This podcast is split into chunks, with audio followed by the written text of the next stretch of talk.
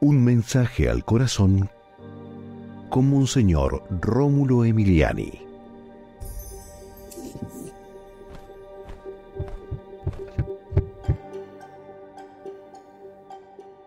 Ora por aquel que te persigue, claro que sí. Orar y pedir para que esa persona deje de hacer daño, deje de destruir. En vez de estar deseándole la maldad, la muerte, lo que sea, oremos por esa persona para que cambie, Padre, en el nombre de Jesús. Esa persona que, que no gusta de nosotros, que nos hace daño, bendícela, cuídala, cambia su corazón malo por un corazón bueno. Sí, Padre, te lo pedimos en el nombre de Jesús.